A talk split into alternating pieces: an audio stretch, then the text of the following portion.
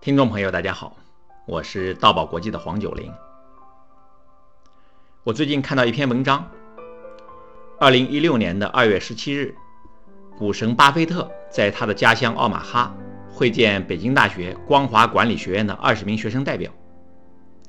午餐会上，在回答有关投资的问题时，巴菲特说，有两笔投资他认为最值得。首先是对自己的投资。任何可以提高你能力的投资都是值得的。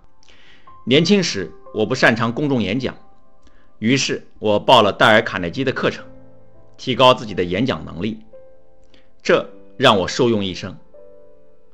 另外就是对朋友的投资，一个人交往的朋友会塑造他的人生，如我的合伙人芒格。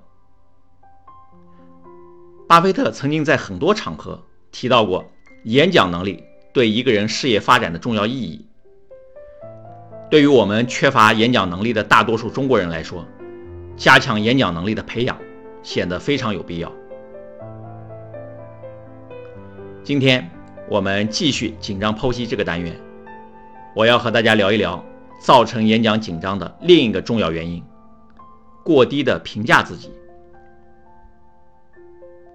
有一段小视频叫“三五一十五太难了”，曾经在网上广为流传，很多人当笑话来看，觉得这个视频很好笑。但我看了一点也笑不出来，觉得心情很沉重。视频的内容是一个家长让孩子背乘法口诀，孩子背一五得五，二五一十，说到三五的时候总是说三五三十五，老是背错。家长就强迫孩子一遍遍的背，孩子连急带怕，更背不好了。最后，孩子一边哭一边说：“这三五太难了，一点都不简单，我永远都记不住这三五。”我们看到，这个孩子在情绪状态下产生了一个判断：这是太难了，我永远都记不住。应该说，这个判断是一个不客观的自我评价。因为对这个孩子来说，今天他觉得太难了，明天未必觉得难。今天他记不住，不代表明天他也记不住。而他说这事太难了，我永远也记不住。这种判断直接把自己的能力彻底给否定了。一旦他把这个判断记在了心里，那在这方面他就会形成一个非常顽固的自我认识，一个对自己过低的评价。我小的时候经历过一件事情，在这个事情中，我产生了一个自我认识，它对我造成了近四十年的重大影响。事情是这样的，我很小的时候，妈妈带我回外婆家住了一个月，一个月之后，爸爸来接我们。外婆家门前有一条火车道，顺着火车道就可以走到几里外的小火车站。那一天，爸爸妈妈带着我顺着火车道，一路走到了火车站的站台上。站台上的工作人员告诉他们，火车晚点了。妈妈走了一路，感觉很热，就想趁这个时间去火车站候车室买点水喝。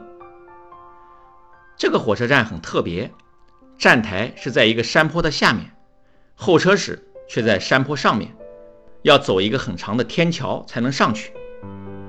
我妈妈听力不太好，结果在她去候车室买水的时候，火车准时到了，并没有晚点，但是妈妈没有听见。等她返回站台，看到站台上没人了，一问工作人员才知道火车来过了，所有的乘客，包括我和爸爸都上了车，唯独把她给落下了。她又急又气，最后在车站站长的帮助下，搭上了后面的一列货车。赶到了目的地，这才与爸爸和我会合。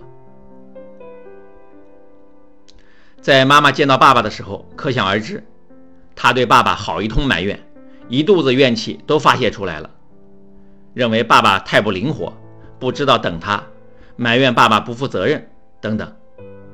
你是知道的，当一个人生了气，就会把以往好多事情都扯出来，好一通说。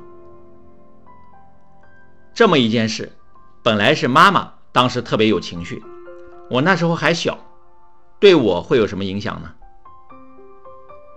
直到二零一零年，我接触到一项心灵沟通技术，在这个技术的帮助下，我发现，在我的心里一直藏着一个负面的认识，这个认识就来自于小时候的这个事件。